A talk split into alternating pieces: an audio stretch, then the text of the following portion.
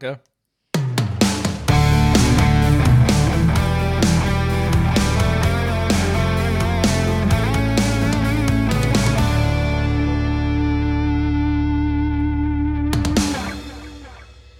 Hallo und herzlich willkommen bei den Bretterwissern. Die Bretterwisser, das sind die Sonja, Hallöchen.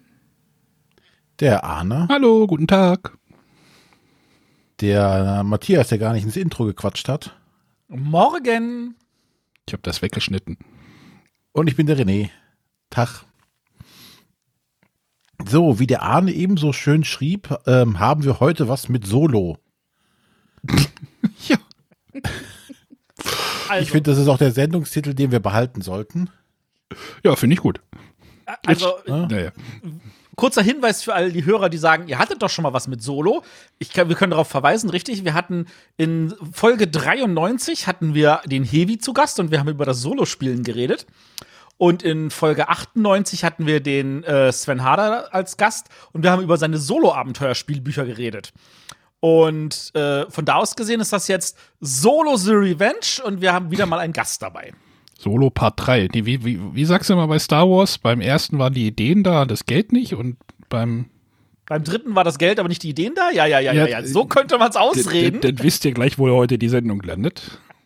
Du, du machst ja wirklich Hoffnung für unseren Gast. Also, Nein. Te Technical Difficulties haben wir beseitigt. Und uns kann nichts. jemals welche? Du, du sei mal ganz ruhig heute. Gut, aber wir können, vielleicht bei der Gelegenheit dann den äh, Gast mal vorstellen. Ja, und zwar ist das der Schmidti. Zumindest ist das sein Twitter-Name. Hi.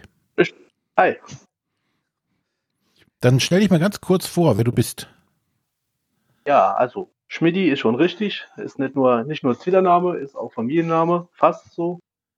Äh, man kann mich aber auch Marco nennen, höre ich auch drauf. Wohne hier im schönsten Bundesland der Welt, im Saarland. Und ansonsten gibt es eigentlich gar nicht viel über mich zu sagen. Gut, warum wir dich als Gast eingeladen haben, klären wir dann gleich mal genau. Ja, das würde mich auch interessieren. Saarländer Gäste.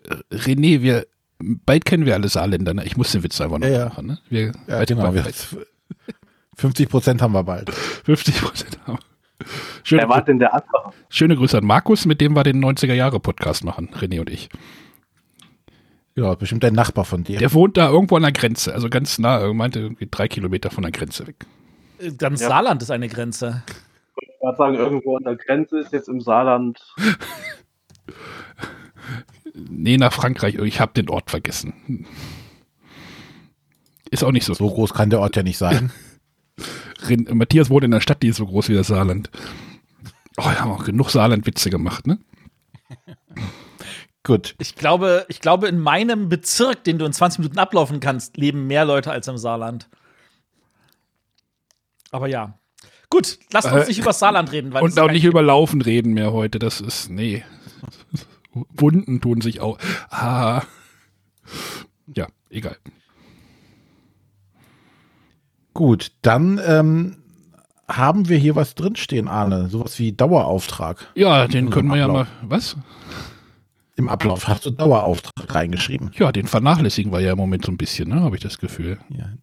Also, wer, Dann sag nochmal genau, worum es geht. wer uns unterstützen möchte, irgendwie, wenn er sagt, irgendwie, hey, ihr macht coole Arbeit, ähm, ich möchte euch vielleicht dafür auch ein bisschen was geben. Ähm, wir hatten ja mal Patreon, ähm, wann war das? Vor, haben wir im November, glaube ich, abgesägt, äh, diese, die Plattform da, die uns irgendwie ein bisschen sus suspekt erschien und ich glaube, ich kriege auch immer noch deren Newsletter und es wird, glaube ich, irgendwie nicht besser, habe ich das Gefühl. Ähm, da passieren immer noch komische Dinge. Deswegen hatten wir ja irgendwie seinerzeit den Dauerauftrag eingerichtet.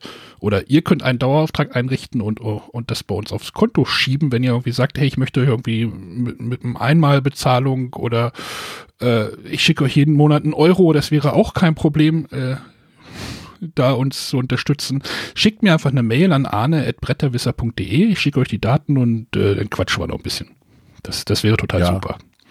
Und Hauptgrund, also oder ein mit ein Grund war ja auch ähm, zu sagen, von dem Geld, was man spendet, soll auch natürlich am meisten, also viel bei uns ankommen. Und gerade bei Patreon war das ja nachher so, dass irgendwie die, die was geben wollten, irgendwie eine Gebühr bezahlen mussten. Und äh, dann wurde noch von der Kreditkartenfirma Geld und, und PayPal.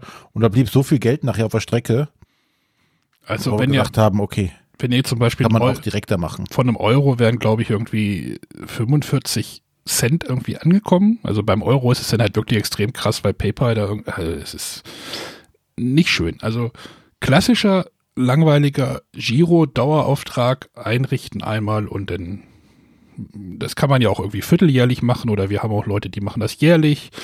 Ähm, feel free to make it how you want it. Ja. Und außerdem haben wir eben auch gesehen, äh, es gibt dubiose Geschäftsmodelle auf PayPal, Ja, gibt auch es. im Brettspielbereich. Ich, ach so, das ja. Bei Patreon meinst du? Äh, was hatte ich denn gesagt? PayPal. Äh, Patreon, genau. Ja. Wir reden jetzt nicht über irgendwelche Maßgeschichten. Ne? Genau. Ähm, nein, also da hängt halt keine Plattform dazwischen, die uns irgendwie mit irgendwelchen Geschäftspraktiken dazwischen fährt. Äh, bei deutschen Banken bewegt sich da zu wenig dafür, glaube ich. ich weiß- Und äh, ja, die Leute, die es abgeben, äh, die spenden, haben es unter ihrer Kontrolle. genau. können jederzeit sagen, stopp. Und damit haben, in Anführungszeichen, wir oder irgendjemand anders nichts mit zu tun. Das ist Ähm, einfach schon angenehmer. Ich gehe davon Und aus. wir haben ja den Vorteil, wir sind ja nur im deutschsprachigen Raum oder großteils im deutschsprachigen Raum unterwegs und international wäre es vielleicht was anderes. Selbst, aber selbst das wird ja mit einer Überweisung funktionieren. innerhalb Europas ist das kein Problem. Gut, genug gebettelt. Ah, Klingelbeutel ging rum. Ja. So, Monsignore, dann hast du eine Frage der Woche. Mhm. Äh, Ein, ein, Yay! was? Ja, ich hoffe, das ist eine, die ich beantworten möchte. Letztes Mal habt ihr eine schöne beantwortet. Es kommt auf jeden Fall, es kommt, die kommt auf jeden Fall von jemandem, der letzte Woche schon mal geschrieben, äh, ge, eine Nachricht geschickt hat. Ich mach mal. Mach mal. Hallo liebe Bretterwisser, hier ist wieder der Sven aus Berlin. Und meine Frage an euch ist, mehr oder weniger Englisch?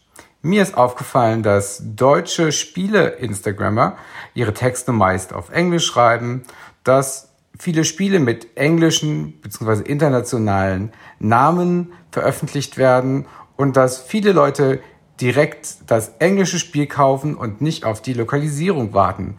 Also, was denkt ihr? Sollte das mehr oder weniger passieren? Äh, Moment, so. Mach morgen die Jingles leise, dann geht das schneller. So, Sonja ist ja unsere Instagrammerin hier. Ja, Sonja, wie schreibst du denn hauptsächlich deine Texte im Moment? auf Englisch, Warum? äh, um mehr Leute zu erreichen, weil ich weiß, dass ein Großteil äh, meiner Abonnenten nicht deutschsprachig sind. Genau, also ich habe das ja auch mal testweise. Ich habe ja noch so einen Inkognito Instagram-Account, den ich jetzt wahrscheinlich auch wieder löschen werde. Äh, hab, ja, da passiert ja nichts. Im Moment.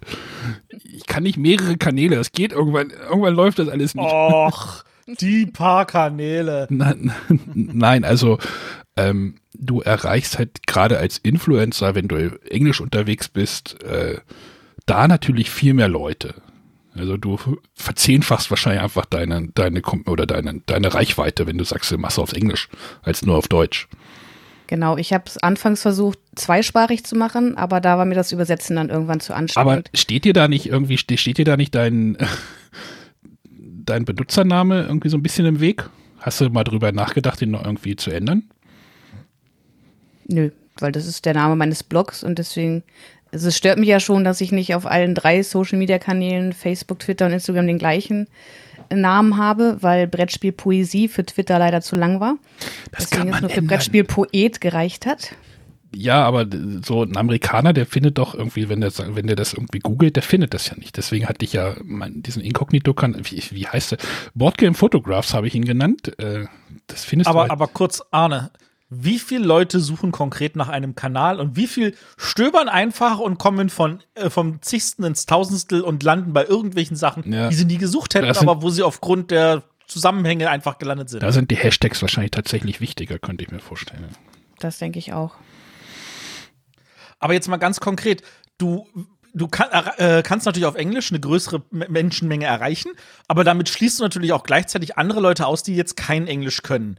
Ich meine, auf Instagram könnte ich mir vorstellen, dass es weniger wichtig ist, weil die Leute eh nur die Bilder angucken, auch mhm. wenn das jetzt böse formuliert mhm. ist. Ähm, aber es ist nicht so, dass wenn man sagt, okay, ich mache jetzt aber konkret Deutsch, um dann auch die deutschen Fans damit zu erreichen oder mir auch da eine Followerschaft extra aufzubauen und auch denen irgendwas zu geben, die von allen anderen ignoriert werden, weil sie nur was auf Englisch machen. Also ich hatte ja jetzt bezogen auf, auf meine Follower extra in meinem letzten Gewinnspiel, was glaube ich, hatte ja irgendwann eine Umfrage auf meinem Blog letztes Jahr, glaube ich. Und da habe ich ja explizit danach gefragt, ob die Leute den Content auf Social Media Kanälen lieber auf Deutsch oder Englisch haben wollen. Die meisten haben gesagt, das ist ihnen egal.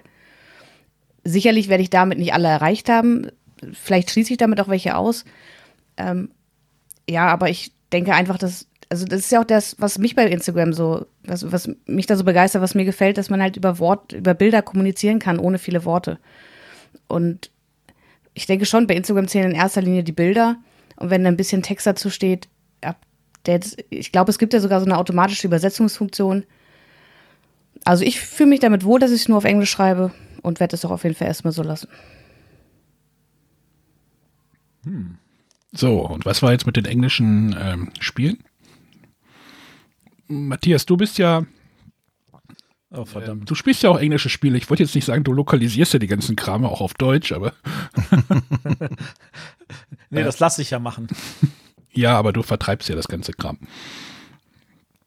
Ähm, hast du ein Problem damit, wenn ob du jetzt ein englisches Spiel auf den Tisch bringst oder ein deutsches? Macht das für dich einen Unterschied in deiner Spielgruppe? Nicht mehr. Also, das ist, ich, ich sag mal so. Die andere hast du vergrault. Na, also, das größte Problem war ja lange Zeit meine Frau, die nun äh, einfach, also deren Englisch, sie hatte in der Schule kein Englisch. Sie ist ein schönes, gutes Ossi-Kind, die irgendwie Russisch hatte, aber Russisch kannst du natürlich auch nicht mehr. Den Satz schneide ähm, ich da einfach mal raus und reiß den aus dem Kontext. Ja, das ist total gut von dir. ähm, von da aus gesehen haben wir ganz viele Sachen einfach auf Deutsch gespielt, äh, einfach weil sie damit gut zurechtkommt. Ähm, irgendwann hatte sie die Lust gepackt und ähm, das, da, ich sag mal so, das war ihre Magic-Phase. Das war irgendwann äh, Anfang der Nullerjahre. Da ist sie halt mit Magic irgendwie in Berührung gekommen und da hat sie angefangen, deutsche und englische Karten nebeneinander zu halten, um zu verstehen, welche englischen Worte für welche deutschen Worte verwendet wurden. Und hat damit einen relativ guten Wortschatz in Englisch aufgebaut. Ähm, sie hat dann auch irgendwie drei Jahre lang irgendwie so eine Abendschule für Englisch besucht. Sie ist jetzt nicht so, dass sie sagen würde, sie würde flüssig sprechen. Sie ist nicht so, dass sie in der Lage wäre, viele lange Sätze zu formulieren oder ganze längere Korrespondenzen aber sie ist inzwischen in der Lage, Sachen mehr zu verstehen.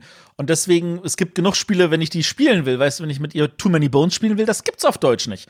Also spielen wir das auf Englisch und da ist das, was da steht, kann sie ausreichend verstehen, dass sie versteht, was da ist. Und wenn nicht, dann spielen wir ja meistens Spiele, wo sie sagen kann, erklär mir mal kurz, was da steht. Und dann funktioniert das auch.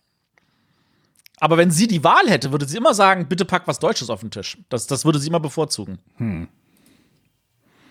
René, du bist ja auch so ein Anglophiler. Ja, aber auch hauptsächlich aus dem Grund, nicht weil ich das Englisch besser oder schöner finde, sondern einfach weil es gibt halt manche Sachen nur auf Englisch. Mhm. Ähm, aber was ja, ähm, was ich gerne habe, ist ja bei diesen Story-Sachen, äh, Story-lastigen Spielen, da hätte ich es auch gerne schon lieber auf Deutsch. Mhm. Und ähm, wenn ich mir zum Beispiel jetzt hier das Beispiel Too Many Bones, ähm, die haben ja auch ein bisschen so, so Flavortext auf ihren Karten drauf und die haben eine unglaublich komplizierte Ausdrucksweise da drauf. Sodass du das auch sehr, sehr schwer, ich weiß nicht, ob der Matthias mir da zustimmt oder ob das nur an mir liegt, äh, sehr schwer, schwer nur vorlesen kannst, weil so, ja, ich weiß nicht, ob das so ein das klingt auf jeden Fall ganz merkwürdig und ganz schwer zu lesen für mich. Ich würde dir zustimmen. Ja, also, also ich weiß nicht, woran es liegt. Es war tatsächlich ein Spiel, wo wir das gespielt haben, wo es dann meine Frau fragte und ich sagte zu ihr, du ganz ehrlich, ich weiß es nicht, ich gucke mal nach, was es bedeutet.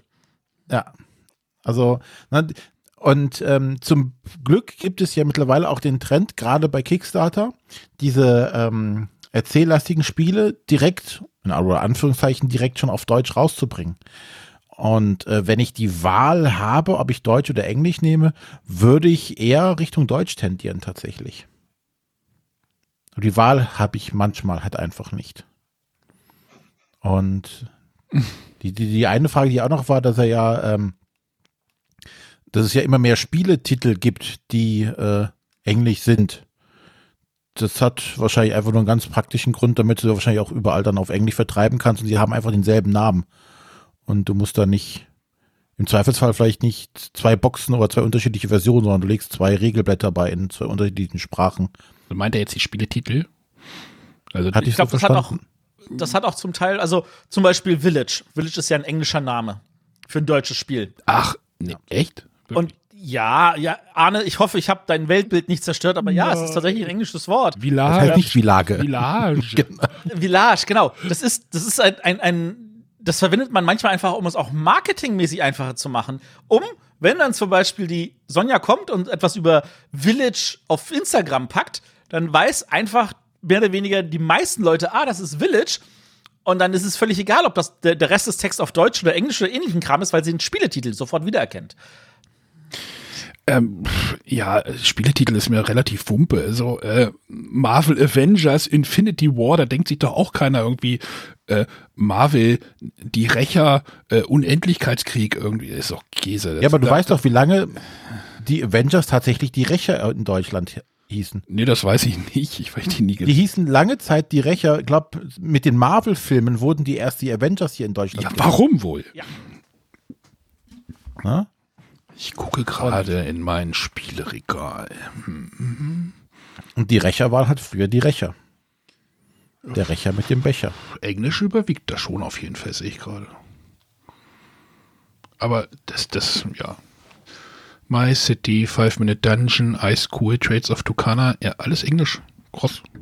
Aber ist mir noch nie so in. Nie so bewusst aufgefallen. Das nimmt man halt so hin. Das Spiel heißt halt so. Ma Marco, wir wollen mal unseren Gast hier nicht mal unter den Tisch fallen lassen. Ja, richtig. Der will aber bestimmt auch was dazu sagen. Marco, spielst du englische Spiele oder machst du da einen Bogen drum oder wie sieht das bei dir aus? Ähm, sowohl als auch. Also ich spiele sie in der Spielegruppe mit, aber ich würde mir selbst keine holen. Ach, Das da hat bin auch ich so ein bisschen, gleich hat auch so ein sympathisch. bisschen, so ein bisschen praktische Gründe, weil ich mir auch sage, es gibt so viele Spiele, die ich noch haben will und so wenig Geld, das ich habe, dann brauche ich die Wunschliste nicht noch irgendwie auf englische Spiele oder auf Kickstarter, wo ich auch überhaupt nichts mache, äh, erweitern, sondern konzentriere mich dann auf den deutschen Markt. Endlich versteht mich mal einer. So, ich muss Verstehe ich nicht, Arne. Was hast du gesagt? Ach, da kann ich mir auch anschließen, was das angeht. Und wenn die gut sind, kommen die auch auf Deutsch. Genau. Das denke ich mir eben, ja. Oder ich hoffe Langweilig. Na, Too Many Bones gibt es ja eben nicht auf Deutsch und das ist sehr, sehr gut. Aber die arbeiten ja da an einer deutschen Umsetzung. Also so ist es jetzt nicht. Weißt du mehr? Ja, also die haben tatsächlich irgendwelche Leute aus der Community geholt, sie wollen das Deutsche selber vertreiben. Aber, und das muss man einfach an der Stelle sagen, das ist halt kein rein Deutsches, sondern die Begriffe von den ganzen Fähigkeiten und alles bleibt auf Englisch. Du kriegst nur diese, du kriegst die Karten und die Zettel, die kriegst du auf Deutsch. Die Pokerchips und die Spielmatten, die bleiben auf Englisch. Nee, da kannst du dir den Grund ja wahrscheinlich auch an drei Fingern ausrechnen. Kann ich absolut. Ich hätte es gern anders gemacht, aber darüber brauchen wir nicht zu reden.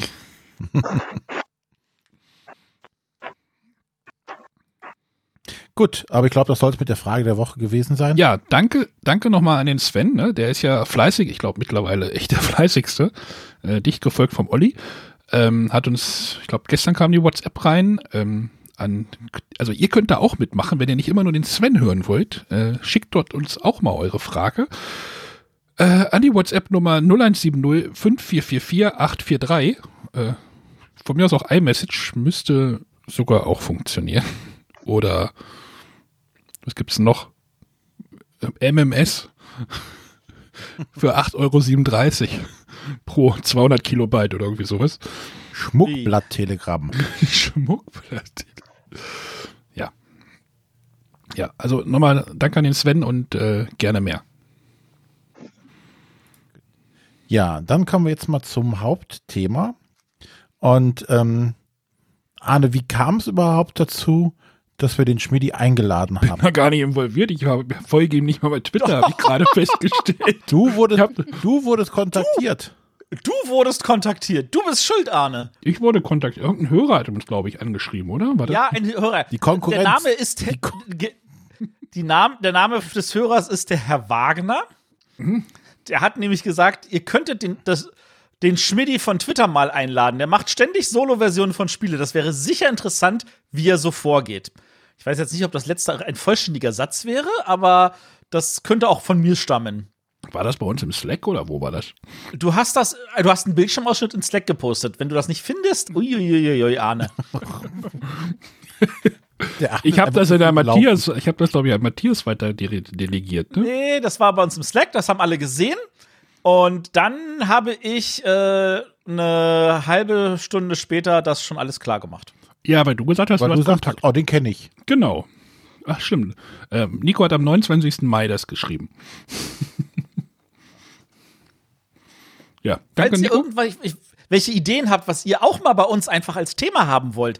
Wir haben zwar eine Menge Ideen und wir haben uns auch immer wieder so schön Plan gemacht, aber wir sind in der Lage, das umzuwerfen, wenn da jemand mit so einer coolen Idee kommt, dass wir sagen, wow, das ziehen wir doch mal vor. Genau. Weil das ja in dieser besonderen Situation ja auch relevant ist. Genau.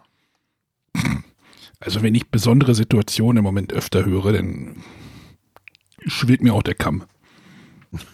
Genau. Besondere Situation, darauf spielt ja natürlich, dass jetzt ähm, immer noch das Social Distancing betrieben werden muss, soll. Ich glaube, Thüringen löst wird. es auf. Ja, und, und dadurch entstehen natürlich äh, Lücken, was Mitspieler anbelangt. Oder große Spieletreffen, Spielerunden, wird alles ähm, auf kleiner Flamme gekocht. Und dadurch entstehen natürlich für viele Leute die, die Möglichkeit zu sagen, oh, ich probiere mal ein Spiel solo zu spielen. Sowas, was der Arne ja gerne macht bei Gesellschaftsspielen, die solo zu spielen, nicht wahr? Und äh, ja, wie gesagt, der ähm, Nico meinte halt, oh, der Schmidi macht Solo-Varianten zu spielen. Redet doch mal darüber. Und genau das wollen wir jetzt tun. Und äh, ja, dann direkt mal in, in, in die Vollen. Was heißt denn, du machst Solo-Varianten zu spielen? Ähm, ja, genau das eben. Es gibt ja da mittlerweile noch einige Spiele, vor allem ältere Spiele, die man ja nicht solo spielen kann. Da Mhm. setze ich mich halt hin, überlege mir, wie kann man die vielleicht solo spielen, schreib das auf, stell's bei Boardgame Geek rein. Und das war's eigentlich schon. Ganz Das heißt aber auch, du-. Du bist Sonntag- begeisterter Solospieler? Äh, teilweise. Also gar nicht mal so. Also ich spiele schon lieber mit Mitspielern. Mhm. Jetzt, äh, gerade so im letzten Jahr ist es natürlich so ein bisschen auch äh, Recherche, dass ich äh, Solo spiele. Weil ich halt einfach sage, okay, mal gucken, wie die es machen. Wie ist es da gelöst? Manchmal habe ich auch so gar nicht die Vorstellung. Und dann bin ich dann überrascht, wie man das dann machen kann. Ähm, also es ist gar nicht so oft, dass ich mich wirklich selbst hinsetze und sage, ich will jetzt Solo spielen. Kommt schon mal vor. Gerade jetzt während dem Lockdown ist das schon auch mal vorkommen. Aber es ist jetzt gar nicht so, also schon noch lieber mit Mitspielern. Aber wenn du jetzt gar nicht so der Solospieler bist, wie kommt man auf die Idee, selber Solo-Varianten zu machen? war vor einem Jahr, zwei, würde ich sagen. Ähm, als ich mit dem ganzen Brettspiel-Gedöns hier überhaupt angefangen habe, hatte ich noch so ein bisschen die Befürchtung, ich werde keine Mitspieler haben. Und hatte mir dann, glaube ich, Santa Maria und Crown of Imara gekauft. Und die haben ja beide eine Solo-Variante. Und äh, da ich dann auch immer ein bisschen kreativ bin, habe ich dann gedacht, Moment mal, das, was die da machen, das könnte man doch auch auf andere Spiele anwenden. Und habe das einfach mal getestet Hab's dann ins Internet gestellt, hat auch erstmal keinen interessiert, dass ich da was reinstelle. Hat dann aber irgendwie. gesehen. Ich war schon bei Twitter, aber es wollte noch niemand wissen. Ja, hat dann irgendwann so ein bisschen verselbstständigt und klar, wenn man dann jetzt auch so die Rückmeldung bekommt und so, ähm, dann ist das natürlich auch ein bisschen Ansporn, da mehr zu machen. Das ist ja cool. Ähm, also du sagst, du, du, du, du nimmst einfach was, schaust dir an, wie das gemacht wurde und dann überlegst du, wie man das also bei anderen Spielen umsetzen kann. Ähm, wenn du jetzt sagst, du hast noch nicht, du bist nicht so lange der Spieler, ähm, dann ist natürlich schon so, dann, dann sowas wie Santa Maria fängt man ja normalerweise nicht an. Also deswegen bin ich ein bisschen eher verwundert. Ja. Also Spieler bin ich schon sehr lange, aber das hat sich dann doch meistens auf Carcassonne und äh, Katan beschränkt. Oder das äh, Okay. Knizia Herr der Ringe. Das sind so meine, meine drei alten Spiele, die immer mal wieder auf den Tisch kamen. Ähm, ja, wie gesagt, wenn ich mich da mal so in ein Thema reinfuchse, dann kann ich da ziemlich Feuer und Flamme für sein. Und dann hat sich das auch ziemlich schnell verselbstständigt, wo plötzlich jeden Monat ein, zwei neue Spiele hier reingekommen sind. Dann eine, alle eine nicht. Spielegruppe, eine, eine Spiel und eins davon war Kickstarter. Ähm, eine, eine Spielegruppe gefunden, wo man dann auch wöchentlich eigentlich was spielt und eigentlich jede Woche was Neues, was man noch nicht gespielt hat, auf dem Tisch ist und ähm, ja, wurde dann relativ schnell, würde ich sagen, zum Vielspieler und ähm, das mit dem Solo hat mich dann einfach auch so ein bisschen interessiert und so gekitzelt, wie kann man das machen. Da war ich dann einfach, das hat dann so die kreative Ader in mir geweckt. Das ist ja cool. Ähm, okay, äh, Moment, Moment, Moment, stopp. Bist Ja. du denn ein kreativer Mensch? Also arbeitest du irgendwie im kreativen Bereich oder ist das einfach nur so? Äh, nein, absolut überhaupt nicht. Ich sitze den ganzen Tag im Büro und mache Büroarbeit. Äh, von daher ist das auch als Ausgleich ziemlich cool. Ah, okay. gut, im Büro den ganzen Tag hocken tue ich auch. Äh, nennt, man nennt es auch Schlafzimmer. Psst, verrat's doch nicht. Da, da möchte ich Ähm. jetzt nicht weiter, weiter kommentieren. Man weiß Ähm. nicht, wer zuhört. Ja, das ist das, was man bei uns tatsächlich nicht. Also unsere meisten Hörer erzählen relativ wenig über sich, ähm, können sie trotzdem gern machen. Dafür haben wir auch extra so einen Beeple Community Chat Slack. Nicht wahr, Arne? Hab ist der Arne nicht vorbereitet. Mi Mikro aus, ja, einfach. äh, Ja, ähm, wir wollten den Gast doch erstmal reden lassen. Ja, dann lassen wir erstmal den Gast reden, machen wir nachher nochmal Werbung für den Slack. Ähm, genau, also du, du äh, hast also angefangen, Solo-Versionen zu einfach als kreative Leistung dann selber zu machen. Was war dein erstes Spiel, wo du eine Solo-Version gemacht hast? Ähm, das dürfte Race to the Newfoundland gewesen sein. Race to the Newfoundland und Coimbra, die kamen relativ schnell hintereinander. Okay, das ist, das sind ja nun, also das, das, das eine ist ja ein schönes Spiel von Hans im Glück, das andere von Eggert Spiele. Ähm, wie bist du da vorgegangen? Also bei Race to Newfoundland war es wirklich geguckt, was machen diese zwei Solos von Santa Maria und Crown of Imara und wie kann ich das anwenden. Also auch geguckt, ähm, wo muss man überhaupt irgendwas simulieren in Form von einem Mitspieler, der jetzt gerade nicht da ist und wo nicht. Weil ich einfach auch denke, ich brauche beim Solo nicht unbedingt das Gefühl, da muss jemand bei mir sitzen. Ich sitze allein am Tisch und das weiß ich auch. Und das brauche ich auch nicht zu, zu simulieren, dass da jetzt jemand ist. Also das sind auch keine Automa mit Karten oder so, was ich mache. Sondern wirklich, das kann man eigentlich so, das, was dann in dem Solo passiert, kann man sich eigentlich durchrechnen, weil das genau eigentlich klar definiert ist, gerade bei diesen beiden. Wenn ich jetzt das mache, dann passiert das. Und wenn ich das mache, dann passiert das. Okay. Also das war auch noch ziemlich, eigentlich noch, für das, wo ich sage, ziemlich kreativ, noch ziemlich unkreativ, weil es eigentlich nur, ich guck mal, was die zwei machen und versuch's mal anzuwenden auf andere Spiele. Und das hast du dann veröffentlicht. Genau. Also auf, auf Boardgame Geek einfach in den Forum gestellt. Auf Deutsch, nicht auf Englisch.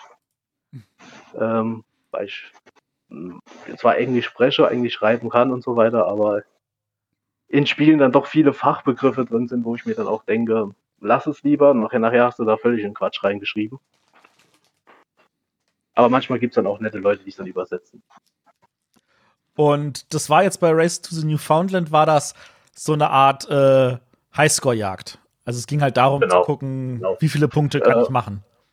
Genau, im Prinzip äh, so. Ich, ich mache dann immer noch irgendwie eine, eine Siegpunktschwelle rein, ziemlich hoch, wo ich dann sage, wo ich dann reinschreibe, das ist das Ziel, ihr müsst so und so viele Punkte erreichen. Weil ich das eigentlich auch meist, also meistens mache ich so, mittlerweile gibt es auch andere, Aber ich finde es eigentlich immer schön, wenn ich ein Spiel spiele, ob jetzt solo oder mit Mitspielern, wo es am Schluss auch einen Gewinner gibt. Ja. Oder eben auch keinen, wenn man solo spielt.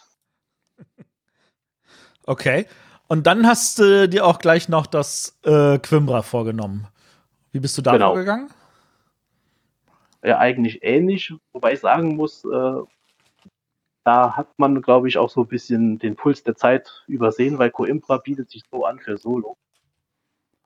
Also mir ist auch immer wichtig, habe ich jetzt auch mittlerweile ein bisschen anders gemacht, aber damals war es mir noch sehr wichtig, es muss mit dem Material, das das Spiel hat, funktionieren. Da muss eigentlich keine Karte dazu, da muss kein Würfel dazu. Alles, was drin ist, ähm, ähm, muss reichen, damit man Solo spielen kann. Und ich finde, Coimbra ähm, bietet sich da einfach mit diesen ähm, Würfelattrappen, die man ja auch bei zwei und drei Spielern spielt, äh, so an dafür, dass man das Solo spielen kann, dass ich, äh, genau wie bei Tavernen im tiefen Tal, wo ich auch eine gemacht habe, fast nicht verstehen kann, dass es nicht gleich eine Solo-Variante gab. Ich könnte jetzt erzählen, warum es die nicht gab. Wahrscheinlich, weil der Verlag dahinter das nicht gesehen hat, dass das etwas ist, was die Leute wollen. Okay, und wie funktioniert es bei Qu äh, Quimbra, das da die Solo-Version? Mm, Ja, im Prinzip eigentlich, ähm, also die, die Regeln von Coimbra sind jetzt soweit klar. Muss jetzt nicht von, von vorne anfangen, denke ich mal. Ähm, Ähm, ich ich mache trotzdem mal kurz eine Zusammenfassung für die Hörer, die das nicht kennen. Äh, es liegen, Ja. wir spielen vier Runden, es liegen immer äh, ein paar Karten aus und wir bieten auf diese Karten, indem wir Würfel draften und die Genau. Farben der Würfel legen halt fest, wie nachher unsere Einnahmen sind und die Höhe der Würfel legt an, wann wir äh, aus der Reihe Karten nehmen dürfen und wie viel wir dafür bezahlen müssen. Also je früher wir nehmen wollen, desto mehr müssen wir dafür bezahlen. Genau. Und im Prinzip ist meine Solo-Variante auch wieder so ein Highscore-Jagd. Und es gibt ja bei zwei und drei Spielern, habe ich schon erwähnt, diese Würfelplättchen, die ja noch Karten aus dem Spiel holen, wenn sie drankommen. Und diese Karten, die aus dem Spiel kommen, die machen in meiner Solo-Variante quasi die Bewegung auf den äh, vier Leisten, um die es ja eigentlich geht. Und simulieren da quasi den Mitspieler. Das ist eigentlich alles, was ich in dieser Solo-Variante mache. Alles andere lasse ich komplett unberührt. Also das, das Wandern durch, durch die Klöster und so weiter. Das macht nur der Spieler, da passiert in, dem Solo-Variante, in der Solo-Variante gar nichts. Hast du je Feedback bekommen zu diesen Solo-Versionen? Ähm, zu den meisten ja. Also gerade Impra habe ich relativ viel positive. Aber Was heißt relativ viel? Ich habe nur positive bekommen. Mehrfach. Vielleicht sind die, vielleicht sind die Leute auch zu schüchtern, mir negative zu geben, weiß ich nicht. Dürfen, dürft man, darf man aber gerne machen. Bekommst du dieses. Feedback nur von anderen Spielern oder hast du auch schon mal von Verlagen oder Autoren Feedback bekommen? Ähm, ich habe kürzlich auch mal von einem Verlag Feedback bekommen. Ähm, vom äh, Wirmgold Verlag, weil ich eine zu Robin von Loxley gemacht habe. Hm. Ähm, ob da jetzt noch mehr passiert, äh, weiß ich nicht, weil ähm, das war jetzt nur eine ganz kurz, eigentlich nur zwei Nachrichten ausgetauscht. War aber auch erstmal positiv, muss ich sagen. Okay. Aber größtenteils sind es eigentlich die Spieler, die mir dann diese Rückmeldung geben. Ähm, also du hast jetzt, also Robin von Loxley ist ja natürlich eine spannende äh, Situation, weil das ist ein reines Zweierspiel. Ja. Wie, wie muss ich mir da die, die Solo-Version vorstellen?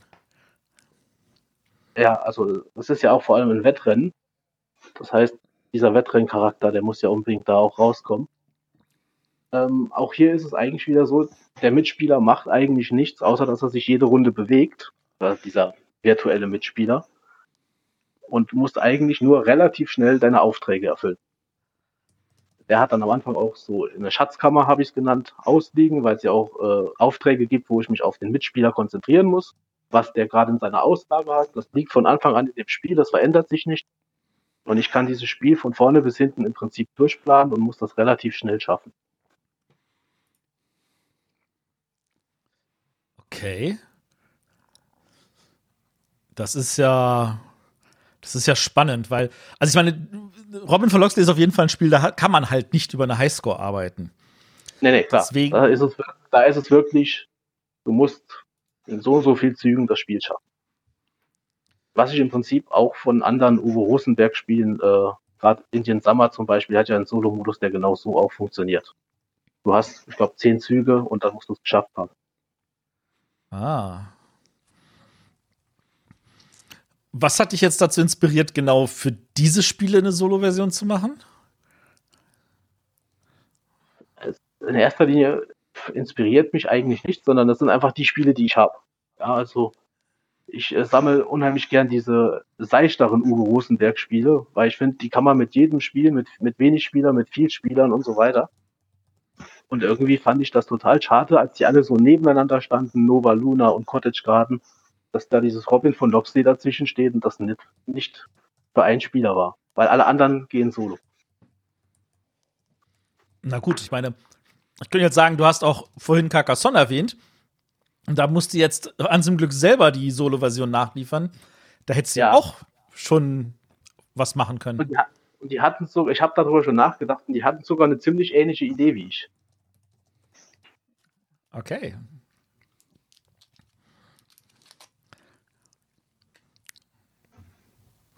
So, sind wir noch da? Ich war gerade hier irgendwie eine. Ja. Ja, gut. Alle noch da.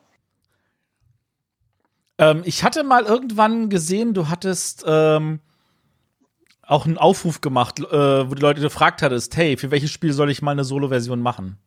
Mhm. Gab es da viel Feedback? Ähm, ne, ich glaube eher weniger. Also es ist jetzt nicht so, dass man jetzt irgendwie viel in Erinnerung geblieben wäre. Deswegen, ich glaube, man darf nicht zu offen fragen, weil dann kriegt man einfach 20 Antworten ähm, in 20 verschiedene Richtungen. Mittlerweile frage ich dann schon gezielter, würde euch an dem und dem Spiel was interessieren? Aber schlussendlich muss ich auch überhaupt eine Idee haben. Also es gibt auch Spiele. Ähm, ich habe jetzt gesehen, es gibt jetzt eine Solo-Variante von Palast von Alhambra. Wäre ich im Leben nie drauf gekommen. Habe ich schon so oft drüber nachgedacht. Wäre mir nie eingefallen, wie man das Spiel solo spielen soll. Ähm, also du hast jetzt mehr oder weniger auch gefühlt Lunte gerochen und hast jetzt Bock, zum Mehrspielen noch Solo-Versionen zu machen. Ja, klar. Ähm, hast du schon mal überlegt, also ich meine, klar, du hast jetzt gesagt, du hast für Robin Loxley gemacht, Würmgold hatte ich angesprochen. Kannst du dir vorstellen, auch konkret dann auf die Verlage zuzugehen und sagen, hier ist eine Idee für eine Solo-Version und haut die mal rein und das könnte dann in der Theorie auch einfach zusätzliches Material ja vielleicht beinhalten. So bis jetzt habe ich mir da so noch keine Gedanken drüber gemacht, weil ich es halt auch bis jetzt immer noch so als Hobby angesehen habe, wo ich auch einfach sagen kann, okay, wenn ich die jetzt mache und die kommt in acht Wochen, dann ist er halt in acht Wochen fertig. Ähm, allerdings, wenn, wenn jetzt ein Ver Verlag mich äh, kontaktiert, bin ich dem auf jeden Fall aufgeschlossen. Also es ist momentan noch so rum. Ähm, einfach auch, weil ich halt eine 40-Stunden-Woche arbeite, das Ganze am Wochenende meistens sonntags morgens dann äh, mache und teste und bearbeite grundsätzlich kann ich es mir vorstellen, aber im Moment ist da eher noch so, ich mache es erstmal noch privat für mich und gucke mal, wie die Resonanz ist. Okay. Ähm, du bist jetzt also auch einer der, also ich meine, wir haben jetzt hier zwei ganz wichtige Begriffe einfach mal ein paar Mal in den Raum geworfen, nämlich ähm, wir reden hier einfach von äh, einem Highscore und einmal von einem Automa. Das eine mhm. ist halt wirklich so, ich versuche immer wieder bessere Punkte zu machen, so wie du das jetzt auch bei äh, Newfoundland äh, als Beispiel hattest. Und das andere ist halt wirklich so, ich versuche vor allem das Spielgefühl rüberzubringen, wenn wir jetzt bei Robin ja. von Loxley halt wirklich ein Wettrennen haben. Ähm, mhm. Welche von diesen Versionen liegt dir mehr? Also grundsätzlich glaube ich ja erstmal, dass auch ein, äh, eine Punktejagd, eine Highscore-Jagd ja auch, da ist es auch wichtig, dass das Spielgefühl rüberkommt. Also wenn ich jetzt Coimbra spiele, soll es sich schon nach Coimbra anfühlen.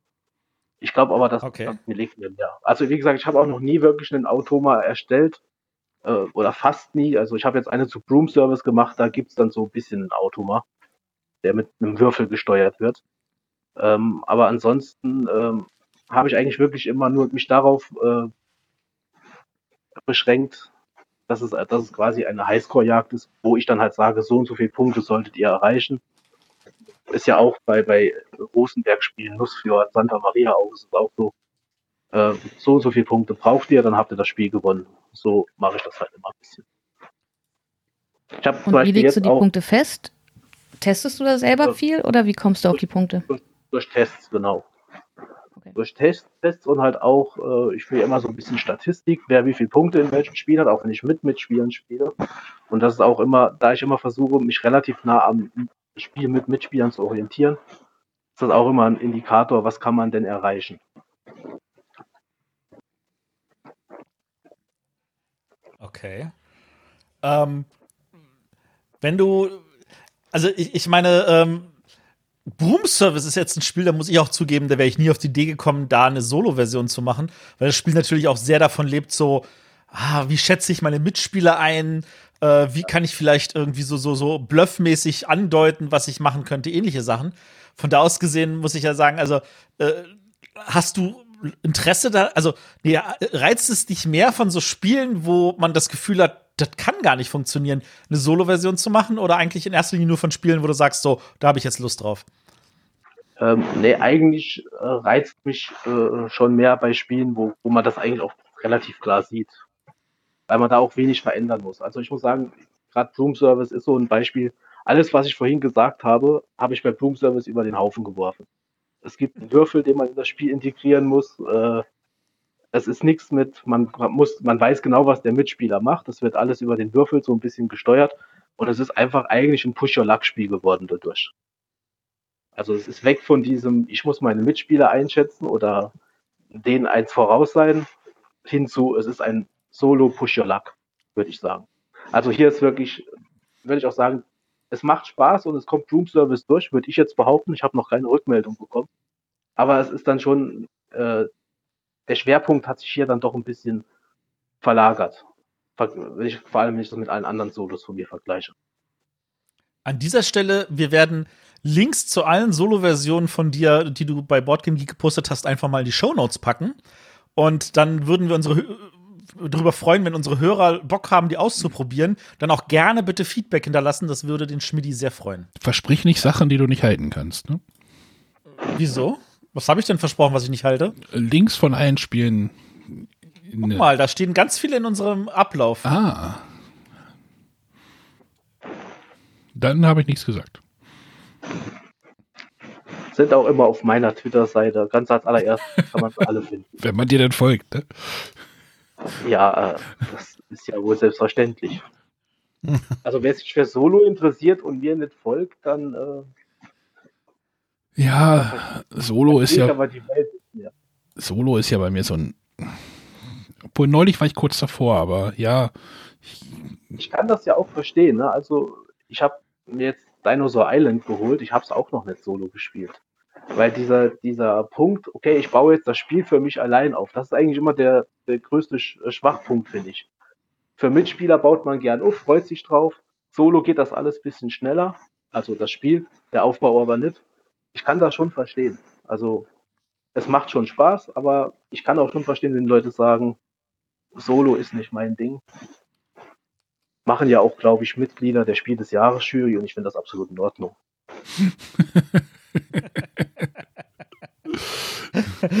Ah, der war jetzt aber wirklich so einmal kurz eingebrezelt. Das war gar nicht böse gemeint. Nee, das, das, woll- das wollten wir damit auch nicht sagen. naja, das ist ja, das ist ja aber auch ein Punkt, den man mal vielleicht ausdiskutieren kann, oder? Also, vielleicht sollten wir unsere Hörer da, falls sie nicht ganz auf dem, auf dem Schirm sind. Also, wie war das? Ähm, jemand aus der Spiel des Jahres Jury. Was hatte der gesagt, Matthias? Weißt du das nochmal genau? Ich bin da. Äh, dass die Verlage weniger Arbeit in Solo-Version stecken sollten und lieber darin, dass ähm, die Spiele, naja. Das war, das war, äh, dieser eine aus der Jury war an der Stelle nur der zufällig der äh, Vorsitzende der Jury, also der, äh, ja, der Vorsitzende des Vereins, also nicht der Geschäftsführer der Guido, der nicht, sondern der Vorsitzende des Vereins, der ja alle ehrenamtlich da tätig sind. Und sein Kommentar wurde auch von einigen anderen Jurymitgliedern belegt mit: Guckt mal, ich spiele gerade ein Solospiel. Also von da aus gesehen, auch da ist innerhalb der Jury ähm, verschiedene Ansichten. Ja, ich glaube auch wirklich, dass diese, ja, diese Corona-Zeit da vielleicht auch, ah, sie hat so viel bewegt und jetzt hat sie vielleicht auch die Solo-Spiele vielleicht mal ein bisschen, ähm, weiß ich nicht, aus dem Schattendasein oder so. Ich meine, es gibt ja, gab, gibt und gab ja schon immer irgendwie Solospiele. Ich meine, wie war das? Das Freitag von Friedemann Friese, der Unterhändler, äh, fällt mir jetzt ein, Palm Island, was glaube ich auch viele auf so einer Nominierungsliste tatsächlich auch jetzt mal gesehen hatten, irgendwie vor ein paar Wochen. Ähm, ja, aber kann das auch wieder so ein deutsches Problem sein? Weil wenn du da äh, wieder in den die internationale Ecke, also Richtung Amerika vor allen Dingen guckst, da gibt es ja ähm, deutlich mehr Content auch, also User User Content, ne? Podcasts, die sich allein um Solospiele ähm, hm. handeln, was wir ja in Deutschland auch schon mittlerweile haben. Ne? Wir haben YouTube-Kanäle, wir haben äh, Podcasts, die sich nur um, um äh, Solospiele kümmern und in Amerika ist das noch viel, viel mehr ähm, die gerade die, diese ganzen storybasierten Sachen ne, behandeln in Anführungszeichen wie ein Abenteuerspielebuch. Also die setzen sich halt hin oder und spielen das und es gibt die Leute, die gerne knobeln wollen, die gerne einen Highscore knacken wollen. Also ähm, da kommt das schon auf jeden Fall sehr stark rüber mittlerweile. Ja. Und deswegen haben ja auch mittlerweile alle Kickstarter fast äh, kleben großen leuchtenden Button drauf, auch solo spielbar. Und die, die es nicht tun, die werden von der Twitter, von der, von der Kickstarter-Gemeinde fertig gemacht. Warum nicht? Also. Genau, und dann werden sie gezwungen, einen zu machen und dann wird sie beschwert, warum der Solo-Modus scheiße ist. Und die sagten, ja, haben wir doch am Anfang angesagt, das bringt nicht Solo. Gibt's auch die Fälle. Ja. Ja, vielleicht steht da auch einfach der deutsche Begriff des Gesellschaftsspiels tatsächlich diesem Solospiel auch ein bisschen im Weg, oder? Ist das jetzt zu weit hergeholt? Das finde ich, also Achso, Schmidti, mach mal. ja, ich glaube tatsächlich, das ist das Hauptproblem. Dass die Leute das Gesellschaftsspiel und für Mitspieler, ähm, also ich habe einen guten Freund, der halt relativ viel mit Videospielen macht. Und der hat zu mir gesagt, ja, ich sitze doch auch allein hier und spiele Playstation. Das kann man auch zu zweit, zu dritt spielen. Warum soll man ein Brettspiel nicht, nicht solo spielen, wenn es sich anbietet und wenn es funktioniert? Ich glaube, viele haben auch einfach das Bild, ich spiele, ich baue jetzt das Spiel auf und spiele für zwei Spieler weil ich mich ganz einsam fühle. Aber das ist ja, ist, das ist ja nicht das, was es geht, sondern es geht ja darum, ich will irgendwas in diesem Spiel erreichen. Ja. Ja. Also, es gibt auch Leute, die setzen sich hin und machen Kreuzworträtsel alleine und Nee, du hast ja letztes, René, du hast ja letztes Mal, letzte Sendung ja auch dieses Roll-It vorgestellt. Naja, man kann es jetzt nicht als Spiel vielleicht bezeichnen, sondern ähm, naja, es war so ein Knobelding, ne? So ein Knobelspielteil, genau. ja. Also. ja. Und ich denke schon, dass man, also ähm, die Frage ist halt, wie, wie, wie ist der Begriff Spiel definiert an der Stelle, aber ähm, eine, eine immer wie auch immer geartete Beschäftigung, um halt irgendwas zu lösen, weiß ich nicht, ich kann mich auch hinsetzen und ein Exit alleine machen. Ja, und äh, wird sich auch keiner drüber wundern. Vielleicht sollte ich mich echt mal hinsetzen. Ich gucke gerade, was ich solo spielen könnte bei mir. Äh, du hast einen Broom-Service. Nimm doch das Broom-Service und ich hätte auch die Version vom, vom lieben Schmidti. Ein Roleplayer hätte ich auch. Da steht auch irgendwas mit 1 drauf. Das kann man auch solo spielen, ja. Root könnt ihr auch alleine. Oh, das Nein. ja.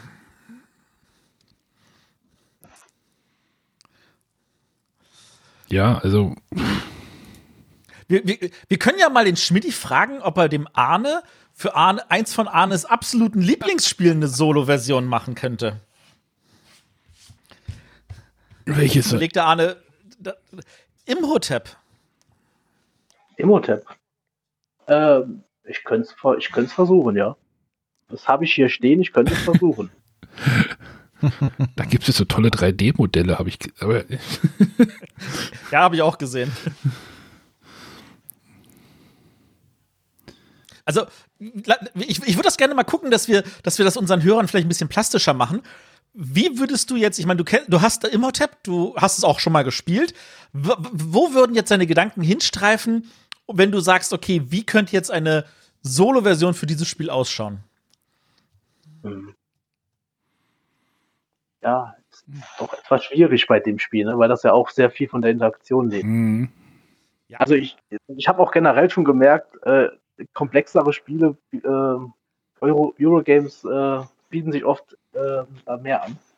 Weil gerade diese ganzen Familienspiele, King Domino und, und Azul und so weiter, äh, doch ja immer noch so ein bisschen mehr auf gegeneinander aus sind. Ich weiß es nicht. Ich müsste mich echt hinsetzen und, und testen, weil so jetzt auf Anhieb wird mir jetzt nichts einfallen. Aber nach Broom Service ist alles möglich. Also von daher.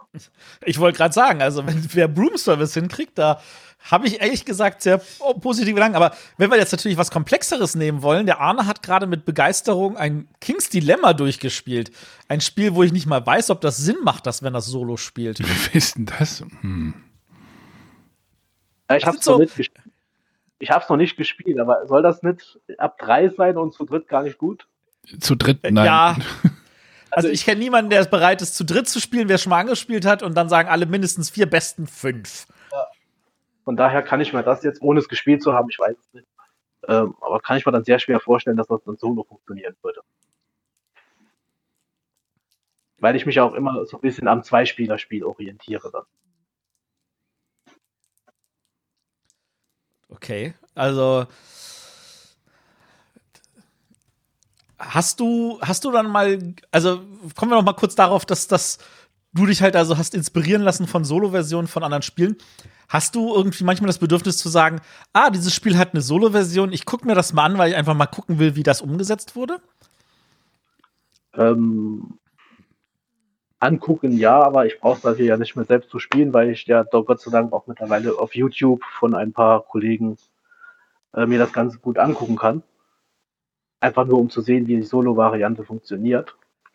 Aber ich meine, jetzt gerade so in den letzten Monaten äh, habe ich kein Spiel bestellt, das nicht auch Solo spielbar war, logischerweise. Ne? Kommt natürlich Aber wenn es einen Solo-Modus Solo hat, wird er natürlich auch gleich getestet. Also Fairy Trails von Uwe Rosenberg ist jetzt bei mir angekommen und äh, das war noch nicht richtig ausgepackt, da lag schon Solo auf dem Tisch. ähm, Frage, die sich natürlich dann sofort anschließt, ist, ähm, genau, was, was hast du denn da Braves gekauft? Was hat dich denn so gereizt? Also Fairy Trails von, von Rosenberg, das ist ja von einem kanadischen Verlag, ich glaube in Deutschland bei Hutter. Kann das genau, sein? Ja. ja. Ähm, also was ich mir jetzt in den letzten Monaten geholt habe, war Underwater City. Das habe ich schon ein paar Mal gespielt mit Mitspielern und da war ich auch ziemlich neugierig auf den Solo-Modus fände ihn auch ziemlich gut. Ich könnte jetzt arrogant sagen, der könnte von mir sein, aber. Würden wir also gelten lassen. Er hat, er, hat, er hat so ein bisschen die Herangehensweise, die ich auch wählen würde, sagen wir es mal so. Ähm, Neom habe ich mir geholt, war okay, solo, macht aber, glaube ich, mehr Sinn mit, mehr, mit, mit Mitspielern. Und halt, wie gesagt, Dinosaur Island ähm, mit einem ziemlich faulen äh, Solo-Mode. Ich habe ihn noch nicht gespielt, aber wenn ich schon sehe, da steht gar nichts drin, keine Punktetabelle, kein das ist gut, das ist nicht gut, äh, sondern einfach nur so geht's. Dann denke ich auch, okay, jetzt habe ich es gespielt, ich habe dann nachher 130 Punkte, was sagt mir das jetzt? War das jetzt gut, war das schlecht? Also das finde ich dann immer ein bisschen schade, wenn es da gar nichts reinschreibt.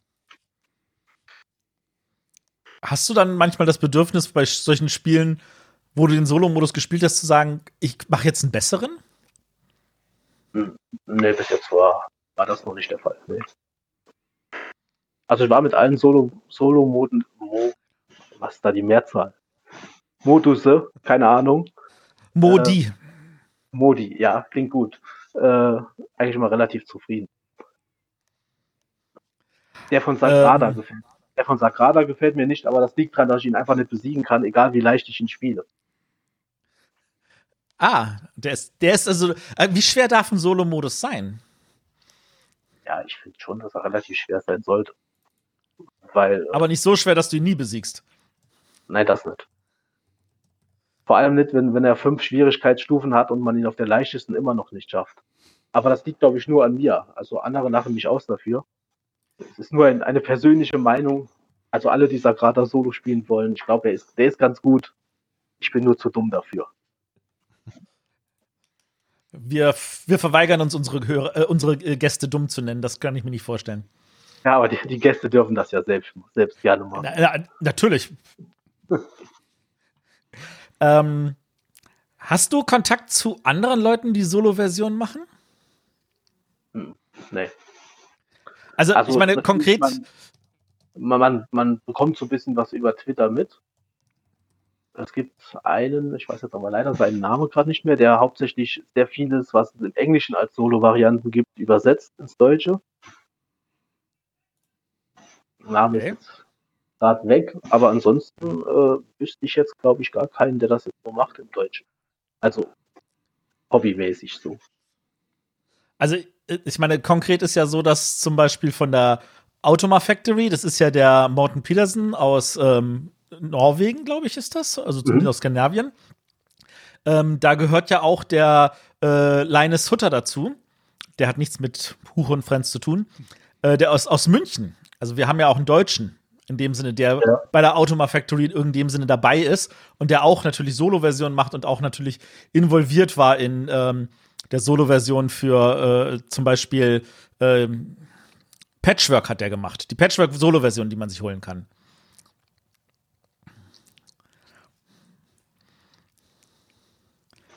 Hast du die mal gespielt? Die Patchwork? Nein. Also ich habe Patchwork erst seit kurzem und äh, Solo-Variante habe ich mir noch nicht, noch nicht geholt. Ist aber auf jeden Fall noch angedacht, wenn jemand so holt.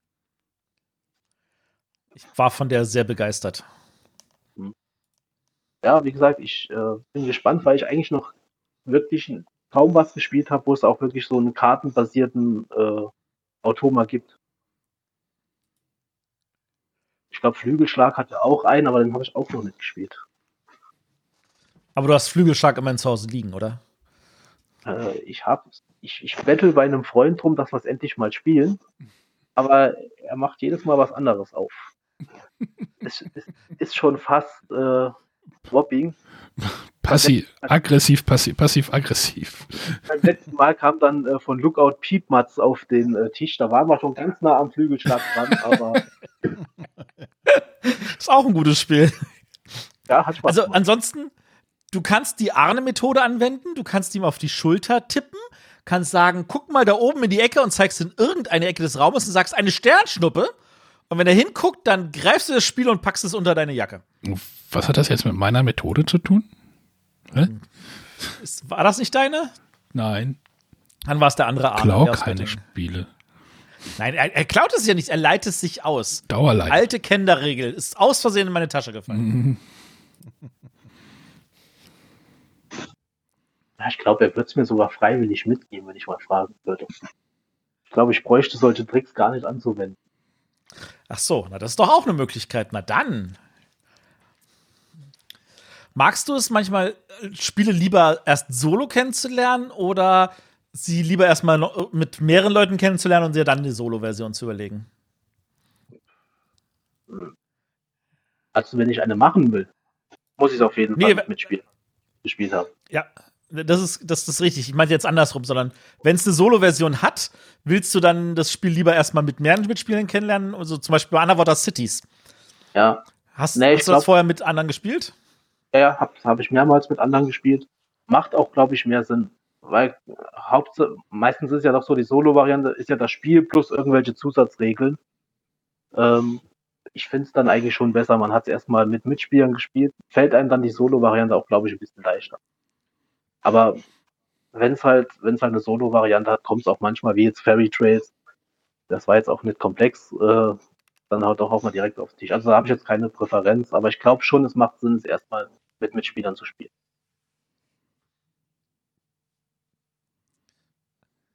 Okay.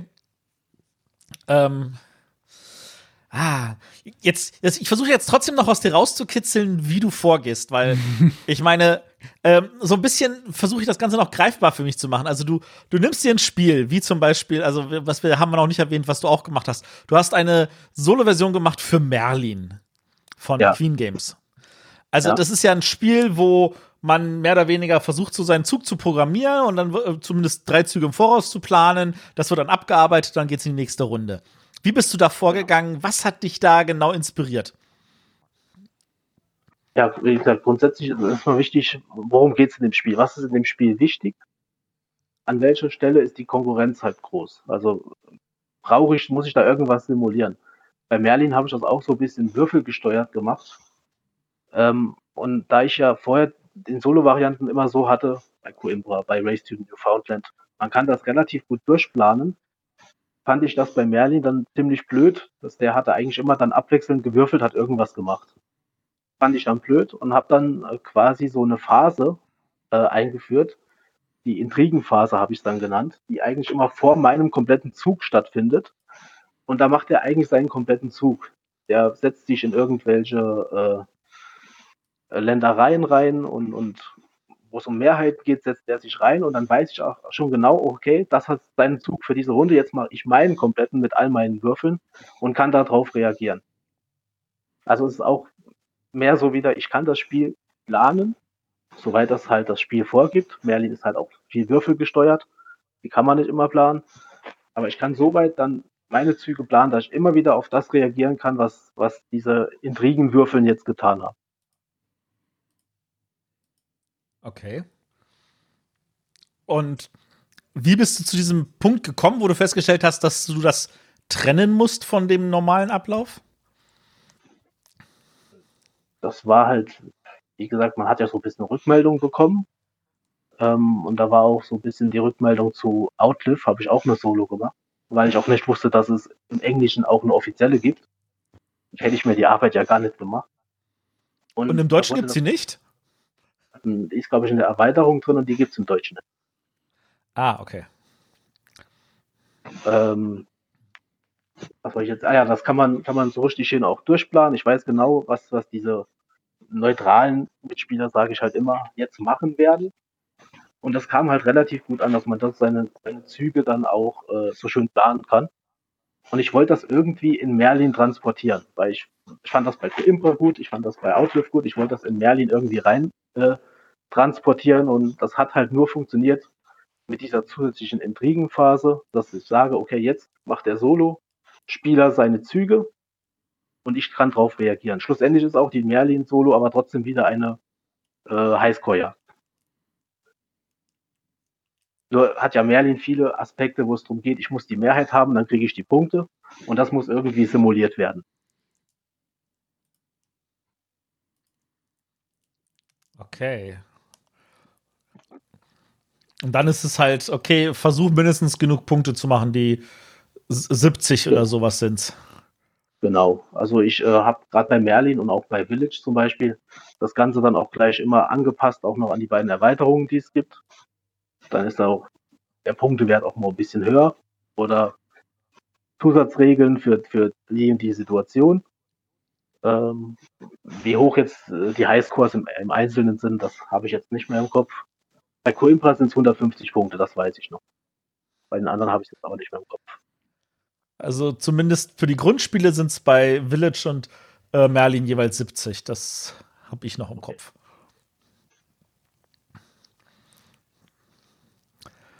Ja.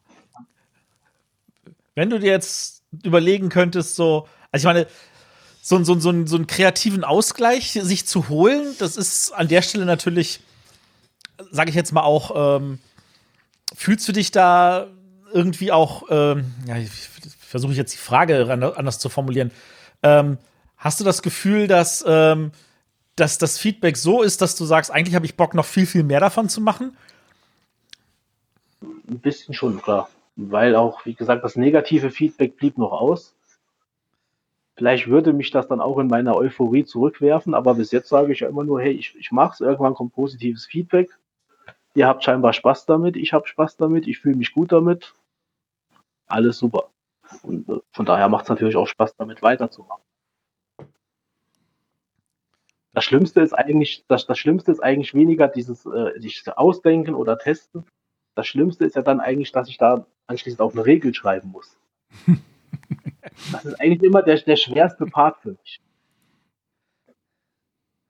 Okay. Aber ähm, ich meine, du musst ja trotzdem irgendwo, äh, also es geht dann um das Ausformulieren, das macht dir äh, Mühe in dem Sinne. Genau, genau. Weil ich ja dann auch so ein bisschen den Anspruch habe, äh, man soll sich das Ding ausdrucken, als wäre es irgendwie in der Anleitung drin versuche dann auch immer so ein bisschen die, genau die Begrifflichkeiten zu verwenden, die auch in der richtigen Anleitung vom richtigen Spiel, vom Grundspiel äh, verwendet werden. Und das ist dann halt auch wirklich immer wieder, da geht meistens ein Sonntag drauf, bis ich die fertig habe.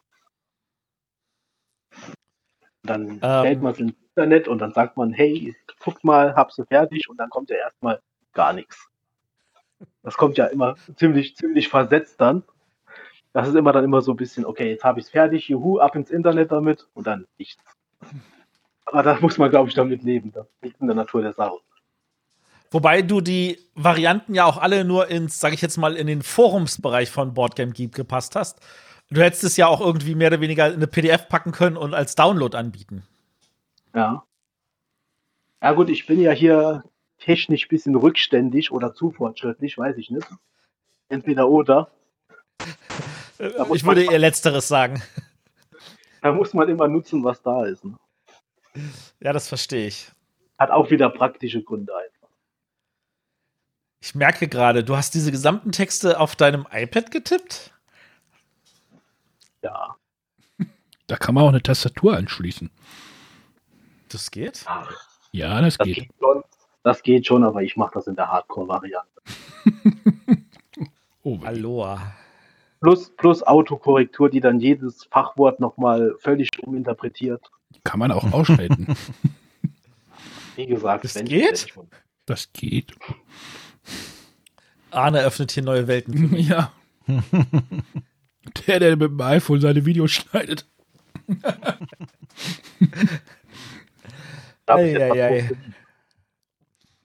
Ja, das ist doch cool.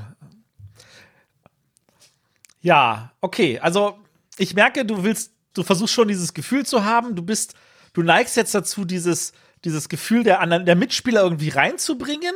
Aber unterm Strich geht es dann trotzdem erstmal noch so um Highscore-Jagd. Könntest du dir vorstellen, dass du halt tatsächlich auch mal so ein Auto mal machst, wo du sagst, ich habe jetzt hier, und sei es nur ein einfacher Kartenstapel oder sei es durch einen Würfel äh, animiert, einen Gegner, der vielleicht jede Runde selber was macht und man muss gucken, dass man ihn einholt? Ähm, ich habe das ja, wie gesagt, jetzt für Broom Service so ein bisschen eingebaut. Und als ich das dann fertig hatte, habe ich schon ein bisschen gedacht, ach, deine alten sind schon ziemlich langweilig.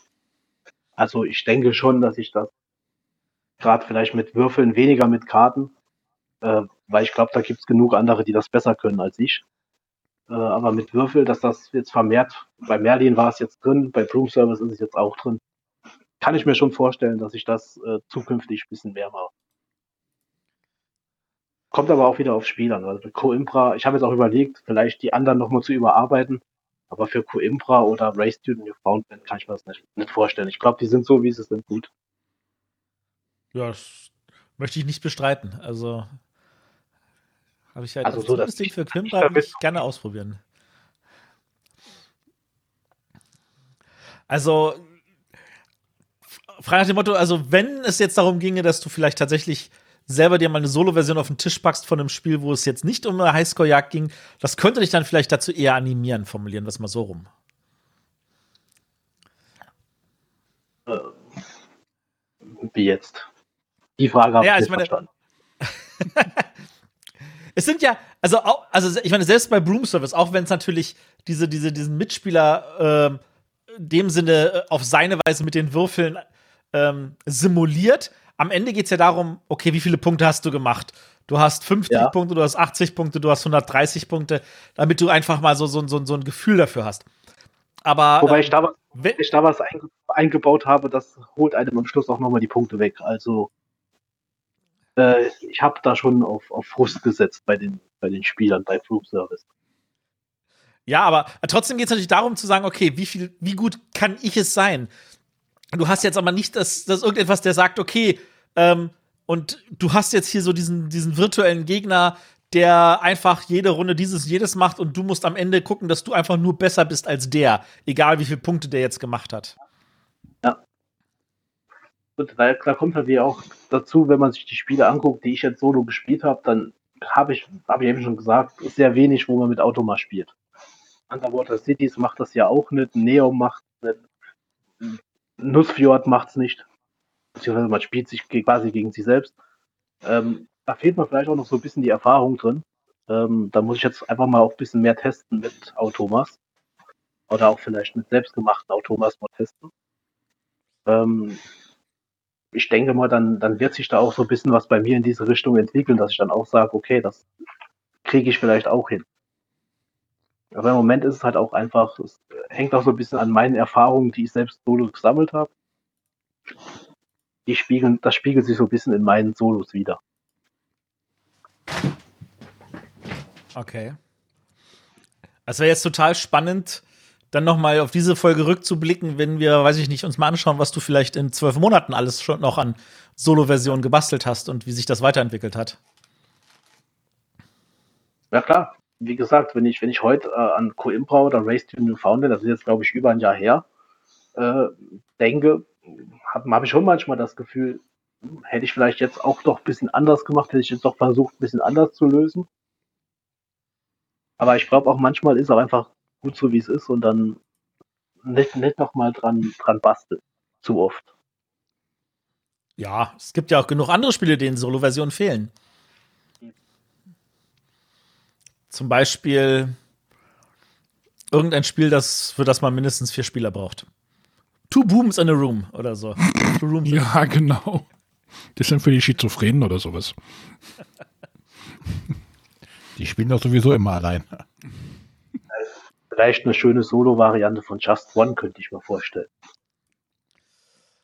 Äh, wow, da bin ich neugierig. Matthias, ich habe gelesen, es gibt neue Karten dafür demnächst. Äh, ja, das kann ich bestätigen. Habe ich auch gelesen. Ja, Just One als Solo. Nee, wie soll das funktionieren? Schlag eine Seite im Duden auf und guck, ob du gewonnen hast? Nee. du brauchst ja Just One Player. Das ist doch völlig in Ordnung. Ja, gut, also als Saarländer würde ich, als Saarländer würde ich jetzt sagen, in Rheinland-Pfalz gäbe es sicherlich Leute, die das auch im Solo verlieren würden. Aber. Uh, Shots feiert hier. Also, wenn ich jetzt ein paar äh, Likes auf Twitter weniger habe, weiß ich nicht, herkommt. Wir distanzieren uns von den Aussagen unserer Gäste. Nein. Wie soll denn das gehen? Nein, das geht natürlich nicht. Also solche Spiele, äh, auch Codenames, würde, würde Solo absolut nicht funktionieren. Also an der Stelle empfehle ich mal, das ist nämlich total spannend, es gibt eine Solo-Variante von Decrypto. Hä? Ich verstehe das Spiel auf, äh, so schon nicht. Irgendwie, hä, Solo? äh, und zwar läuft das folgendermaßen. Du hast, also das ist eigentlich nicht wirklich oft spielbar. Das ist die sogenannte AI-Serie, also künstliche Intelligenz-Serie. Du hast einen Stapel mit sieben Karten und was du auf diesem Stapel hast, sind einfach nur Begriffe. Und dann musst du stückchenweise, dadurch, dass diese Begriffe kommen, musst du dann rauskriegen, ähm, welche äh, Kombinationen das sind. Also die Begriffe sind vorgegeben in dem Sinne. Mhm. Können wir ja auch mal verlinken. Also ich meine, das könnte ich mir zum Beispiel als Vorlage, wie man Just One Solo basteln könnte, auch vorstellen.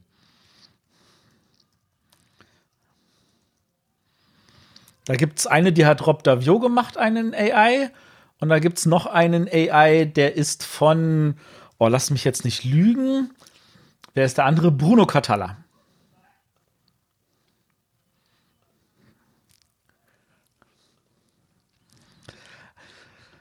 Also, an, an Ideen sollte es im Notfall nicht mangeln. Aber du, wenn, wenn du siehst, irgendwie ein Spiel hat schon eine Solo-Variante, dann denkst du jetzt aber nicht irgendwie, hey, äh, das kann ich jetzt besser machen. Weil wenn du sagst irgendwie, hey, Dinosaur Island, äh, nee, Dino, nee, wie heißt es? Dinosaur Park? Nee, wie heißt es denn? Dinosaur Island ist richtig. Äh, da ist ein Solo-Modus, aber der ist irgendwie doof, dann gehst du jetzt nicht, fängst du jetzt nicht an und denken so, okay, hier könnte ich was. Äh, ja? Ich habe noch nicht gespielt. Ich glaube, der ist ja gar nicht doof. Ich glaube, das Doofe an Dinosaur Island ist ja nur, dass er keinen Hinweis gibt, ob das jetzt gut war oder nicht, was man dann da gemacht hat. Ähm, naja, aber grundsätzlich nicht. Also, wie gesagt, ich habe auch noch keins gespielt, wo ich jetzt sage, Gott, war das schlecht. Das kann man bestimmt besser machen. Ähm, was ich halt schon mache oder überlege mal vielleicht zu machen, sind, wenn ich weiß, es gibt schon inoffizielle Solo-Varianten, die aber völlig anders sind als das, was ich vielleicht im Kopf habe, äh, dass ich dann auch einfach noch eine dazu steuere. Das kann ich mir schon vorstellen. Aber eigentlich, wenn es schon einen offiziellen gibt und der auch einigermaßen gut ist, äh, sehe ich da jetzt auch keine Notwendigkeit, mich da hinzusetzen. Mm, Also, ich, ich, ich, mach mal jetzt, ich durchbreche mal kurz diese Mauer, die ich nicht durchbrechen will. Ähm, bei Harbor gibt es eine offizielle Variante in der Schachtel mit drin. Die habe hab ich brav mit übersetzt. Die ähm, fand ich scheiße, aber das ist halt die offizielle. Und da gibt es eine auf Boardgame Geek, die ist besser. Jeder, der mich fragt, dem würde ich sagen, ignoriere die, die ich in der Schachtel habe, und nimm das, was da auf der Boardgame Geek ist. Und ein anderes Beispiel ist halt für äh, die Burgen von Burgund wo es auch einige Varianten gab und ähm, da habe ich dann einfach eine neue entwickelt und die ist jetzt auch als die offizielle in der äh, Schachtel ja mit drin, weil die einfach, weil mir die, die es gab, nicht gefallen haben. Also von da aus gesehen, ich finde nur, weil es irgendwelche, das ist, weil es irgendwas Offizielles gibt, sollte das einem nicht davon abhalten zu sagen, die finde ich aber doof, ich will es besser machen. Ja, Für wie all gesagt, die Hörer da draußen. Ist ja bei mir noch nie passiert, dass ich irgendwas doof fand. Also von daher. Wie findest du diesen Podcast? Die Gäste, die Gäste sind ein bisschen seltsam, aber Ich komme aus dem Saarland. wer macht, wer macht denn sowas? Übrigens, Saarbrücken liegt 2-0 zurück, falls es dich interessiert, aber Nein, 3-0. Ähm, aber jetzt mal Richtung Sonja gefragt. Hast du mal überlegt, das auszuprobieren? Was jetzt? Ich meinte die Sonja gerade, die Ach so. hoffentlich noch bei uns Äh, ist. was?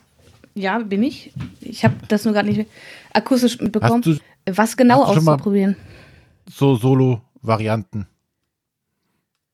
Ja, spiele ich durchaus. Interesse, Also, mal Room Service jetzt mal auszuprobieren in der Solo-Variante? bei Broom Service kann ich es mir nicht vorstellen. Ich hatte jetzt zur Vorbereitung mal in die Sachen reingeschaut, die äh, da bei Twitter verlinkt waren. Äh, zum Beispiel diese Robin von Loxley-Variante, die finde ich durchaus interessant. Äh, bei mir ist das Hauptproblem bei, bei Solospielen gar nicht mal, dass ich kein Interesse daran habe.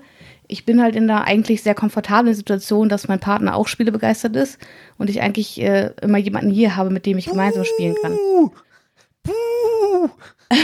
was denn? Und dann würde ich das gemeinsame Spielen halt vorziehen. Und ansonsten bin ich halt auch eher jemand, der gerne so kleine Spiele äh, solo spielt, die man irgendwie mal mitnehmen kann.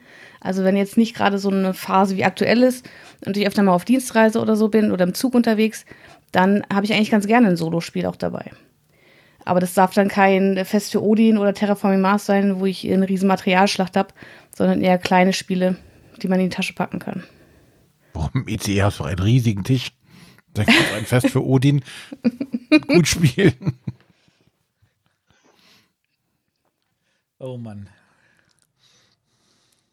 Aber Arne, dein Interesse ist mittlerweile doch etwas größer?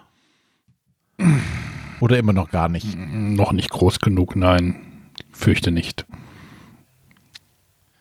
Bei mir steht Was das Gesellschaftsspiel relativ, ja, also, Aber was hindert dich jetzt tatsächlich daran, das mal auszuprobieren? ja, ich Wenn müsste du oben auf dem Berg bist, meine, meine halbe Stunde Zeitraffer mache, packe ich noch ein äh, Patchwork mir aus oder was? Oder an Palm Island. Ich meine, das passt nun wirklich in die Hand. Auch in deine. erst recht. Ja, passen gleich zwei rein. Eine ganze Halbinsel. Nein, ich werde, glaube ich, mit diesem Thema nicht warm. Also, Komm, gib ihm eine Chance. ja. Nee, ich glaube nicht. In deinem Dinosaurierkostüm auf dem Berg stehst. Das verstehen die Hörer wieder nicht, den Gag. ist egal. Aber René, spielst du denn Solospiele? Du sagst das ja. Doch, du hast gesagt, du hast das schon mal gemacht. Machst sowas, ne? Machst solche Ja. Dinge. Ich mache solche Dinge. Ja, ich bin ja ein, ein großer Fan zum Beispiel jetzt hier von ähm, Too Many Bones, wo ja auch sehr, sehr, sehr, sehr viele Leute begeistert das Solo spielen. Ähm, ja, halt diese, diese erzähllastigen Sachen eignen sich hervorragend, um die alleine zu spielen. Ähm, weil dich halt hinter, wie gesagt, wie es ist, manchmal vergleiche ich das wie so ein Abenteuerspielebuch, ne? So, du erlebst die Story und ähm, musst halt dann stellenweise dann äh, rumknobeln, wie, wie mache ich jetzt meine besten Züge, wie schaffe ich das? Da das ja meistens eh alles kooperative Spiele sind, ist da der, der Solo-Modus ja schon sehr oft mit, mit eingebaut.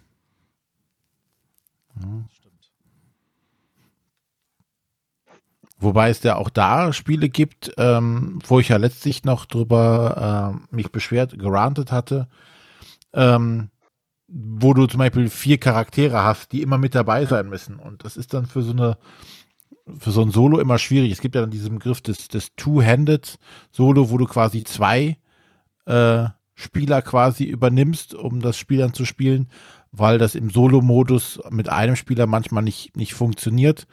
Und ähm, ja, je mehr du halt steuern und kontrollieren musst, desto schwieriger wird es halt auch bei, bei solchen Sachen. Ähm, aber viele Koop-Spiele funktionieren solo halt schon meistens sehr gut. Out of the box, da müssen nur wenige Sachen noch verändert werden. Wobei ich ja sagen muss, ich habe ähm, eins der ersten Spiele, die ich wirklich mit langer Begeisterung solo gespielt habe, war das Herr der Ringe Kartenspiel, das LCG. Und das habe ich dann irgendwann habe ich das nur noch mit meiner Frau und einer Freundin zu dritt gespielt, was effektiv dreihändig ist.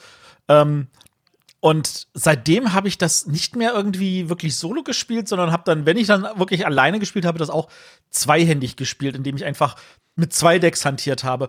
Und das mag jetzt irgendwie ein bisschen kompliziert klingen, aber es hat ehrlich gesagt nicht sehr viel mehr Arbeit gemacht. Nein, also es gibt vier Spieler, da, da, lohnt sich das oder das ist einfach, aber wenn du natürlich dann, ähm, weiß ich nicht, äh, irgendwelche Miniaturen hast, die haben Charakterbögen, die haben äh, Ausrüstungsgegenstände, die haben 20 verschiedene Sonderfähigkeiten, auf die du achten musst, ähm, dann wird es halt einfach unheimlich viel Management, was du machen musst. Und äh, das kann abschrecken. Manche mögen das aber auch. Ne? Die sagen, ja, genau das will ich, möchte ich haben. Ich möchte dieses Micromanagement haben. Ich möchte da richtig viel tun. Ich möchte hier äh, überlegen und ich möchte äh, Sachen kombinieren können, weiß ich nicht, wenn die Spezialfähigkeit greift in die Spezialfähigkeit ein und damit kann ich dann bestimmte Sachen machen, die sonst nur schwierig möglich sind. Das ist immer so eine Geschmackssache.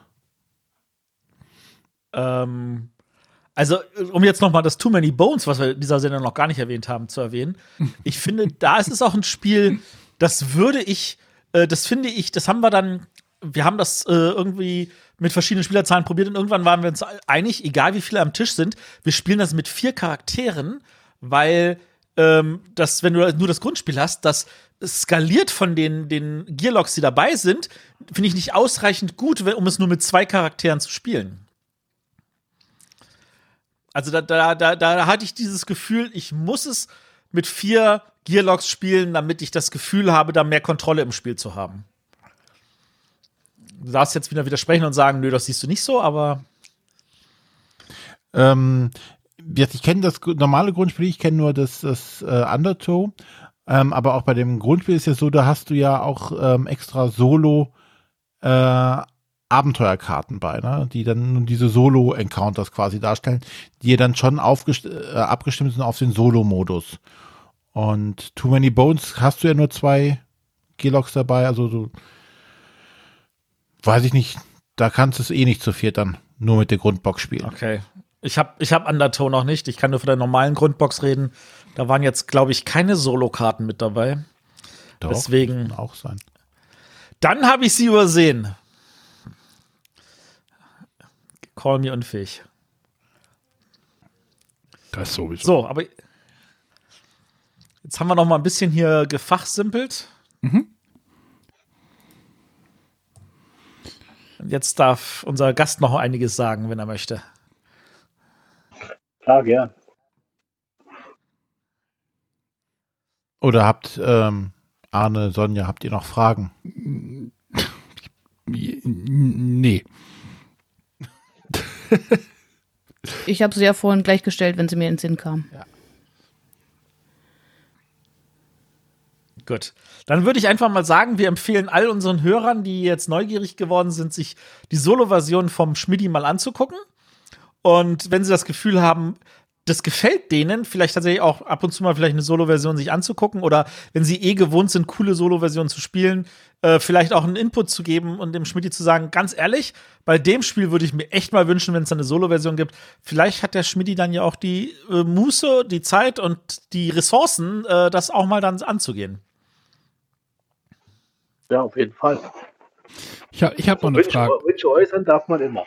Ich habe noch, ich hab noch eine Frage. Wenn du jetzt aufstehst vom Tisch und sagst, ich möchte jetzt ein Solospiel spielen, Ja. was nimmst du jetzt? Äh, Jetzt spontan. Ja, jetzt ganz jetzt spontan. spontan würde ich wahrscheinlich Nova Luna spielen, weil das noch relativ neu in meiner Sammlung ist Mhm. und ich noch nicht ansatzweise dort war, wo es an, angeblich gut sein soll. Oh, ich höre Kritik. nein, nein, absolut. Ich würde nie ein Spiel von Uwe Rosenberg äh, kritisieren. Niemals. Die, die ich vielleicht kritisieren müsste, die spiele ich einfach nicht. Okay. Nee, äh, das wäre jetzt so spontan. Einfach auch, weil es natürlich sehr schnell aufgebaut ist. Ne? Aber Nova Luna hat diesen Puzzle-Aspekt, oder wie war das? Äh, dass- Dass man da irgendwie so Puzzle lösen muss, richtig? Mm, Oder? Ja, nicht, nicht so wie Patchwork, aber es geht eigentlich hier, hier darum, äh, Aufträge im Prinzip in bestimmten Anordnungen hinlegt, ja. Mhm. Mhm. Also schon irgendwo Puzzle, Puzzle, ja. Aber nicht, nicht mit Tetris-Teilen.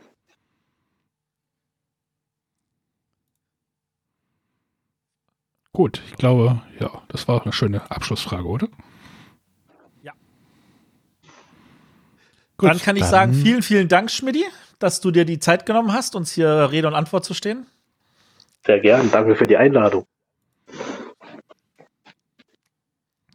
Ja, Matthias, Ja, jetzt kannst du noch mal ein bisschen promoten für einen für Slack, oder? Da gibt es auch einen Solo-Kanal. Ja, ist richtig. Da gibt's auch einen Solo-Kanal. Und äh, also, Solo-Kanal ist natürlich an der Stelle übertrieben. Also, was es gibt, ist natürlich den Kanal vom lieben Solo Manolo, der einen Solo-Podcast hat und sich tatsächlich sehr ausführlich mit dem Solo-Spielen beschäftigt. Ähm, und der hat dann auch zum Beispiel Interviews gehabt mit dem Linus Hutter und äh, mit Mort, äh, äh, Peter. Morten Peterson, man muss die Namen noch mal richtig hinkriegen, der hat auch Interviews geführt, zum Beispiel mit dem netten Herrn, der die ähm, Solo-Version gemacht hatte für, ähm, nee, die Erweiterung für, für, für, äh, wie heißt der Uwe Rosenberg, der Dicke? Wie heißt Fest für der Odin. Uwe Rosenberg, Fest der für Odin. Dicke? Oh, Matthias, ich Fest so für viel Odin. hier heute. Mein größtes Problem ist meine Frau und solche Sachen. Ja, ja. Das habe ich nie Der gesagt. Uwe Rosenberg, der Dicke. Ich werde zu raus. Naja. Ja, Nein, also, also, das kann ich auf jeden Fall empfehlen. Aber Genau. ansonsten natürlich auch coole Community. Da kann man auch gesellig mit anderen Solospielern sich unterhalten oder über ganz viele Sachen fachsimpeln oder einfach Spaß haben. Und der Arne sagt, wie man reinkommt. genau. Ähm, es gibt einen öffentlichen Einladungslink. Vielleicht sollten wir den auch mal in die Shownotes packen. Ähm, oder ihr schreibt einfach eine Mail an mich an mitmachen.bretterwisser.de oder halt an arne.bretterwisser.de kommt äh, alles an und ihr kriegt dann innerhalb kürzester Zeit eine E-Mail, eine Einladung. Das geht zügig bei mir. Ähm, ja. Kommt da rein. Also, wie gesagt, wer halt Solo-Spiele mag, der kennt wahrscheinlich auch Solo Manolo und da läuft es meiste tatsächlich, tatsächlich, oh Gott, in diesem, in diesem Kanal. Mein Kanal ist, glaube ich, auch gleich voll. ähm, genau. Oder ihr backt einen Kuchen, das geht dort auch. Auch das geht. Eine wunderbare Solo-Beschäftigung. Oder ges Kuchen backen? ja. Gut. René, walte deines Amtes. René ist weg. Cool, äh, nicht cool. René, du musst Mute ausmachen.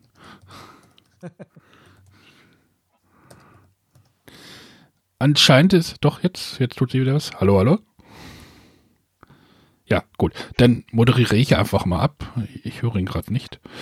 Ähm, ja, das war's von dieser Woche. Nächste Woche, äh, ich hatte es ja schon angedeutet, nehmen Sonja, ich und ein anderer René wollen wir einen Spoiler-Podcast zu King's Dilemma aufnehmen. Also, wenn ihr King's Dilemma schon gespielt habt und mal wissen wollt, was wir darüber zu sagen haben, hört dazu. Wenn ihr es noch nicht gespielt habt äh, und es noch spielen wollt, hört dort besser nicht zu. Ähm, wenn ihr es nicht spielen wollt, äh, könnt ihr ruhig zuhören. Also, das wird nächste Woche kommen. Äh, haben wir sonst noch irgendwas? Ich glaube nicht. Ich denke auch nicht. Denn äh, weiß ich nicht, wo der René gerade abgeblieben ist.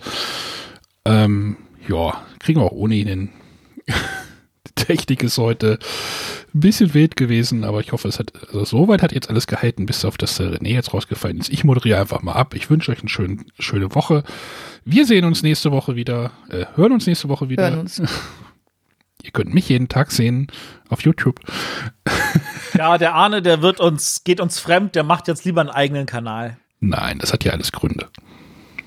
Ja, demnächst auch einen eigenen Pod Solo-Podcast. Ah. Nein. Stimmt, Arne, du hast viel zu wenig Podcasts. Jetzt, wo du das so sagst.